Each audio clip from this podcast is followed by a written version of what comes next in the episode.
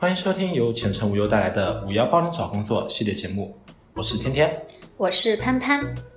哎，干脆辞职算了。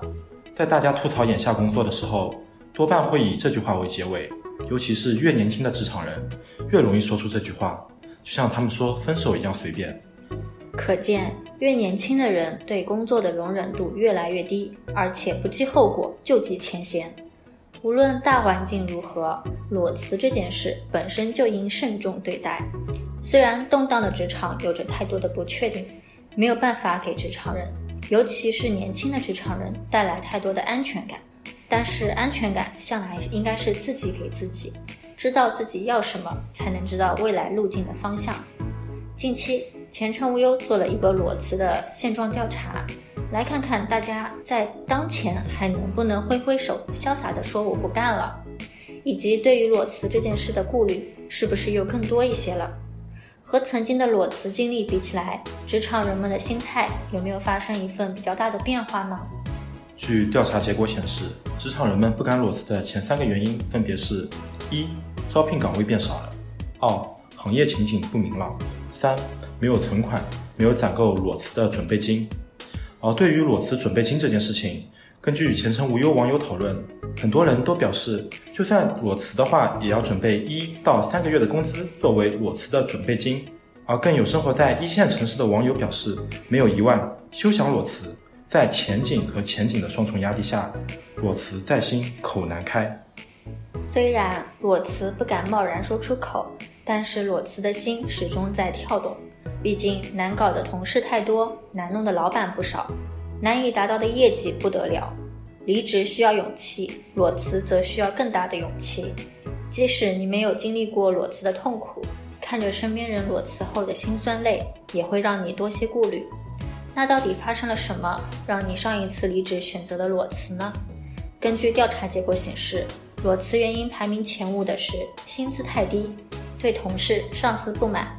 对公司制度不满，工作内容无趣，工作压力太大。毫无疑问，薪资低再次稳居榜首。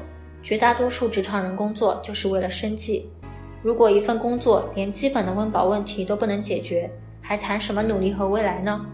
有些人因为钱迟迟不敢裸辞，也有太多人为了钱不得不裸辞。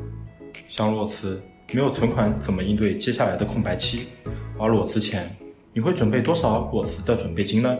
根据调查结果显示，三成人准备六个月及以上的工资，而有百分之二十五点七的受访者表示自己压根没有准备。裸辞无存款，总觉得心里不踏实。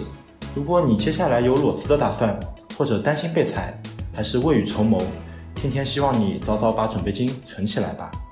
当我们选择了裸辞，就即将面临那阴晴不定的空白期。据调查结果显示。超一成人花费六个月以上才找到工作。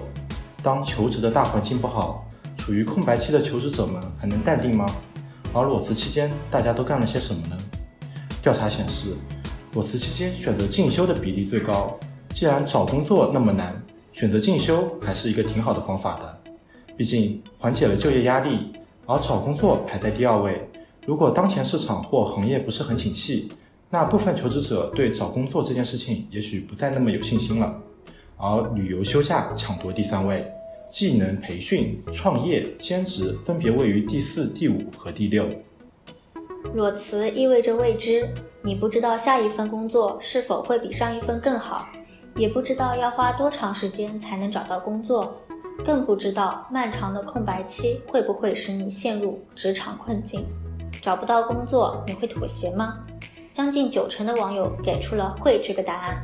具体到时间，多久找不到工作你会妥协？调查结果显示，选择一到三个月，包含三个月内找不到工作就会妥协的人群最多，占到百分之四十二点三七。或许是失业的焦虑，或许是家庭的压力，或许是经济的负担，令职场人不得不在长时间求职而不得的情况下做出妥协。那么长时间找不到工作，职场人会在哪些方面做出妥协呢？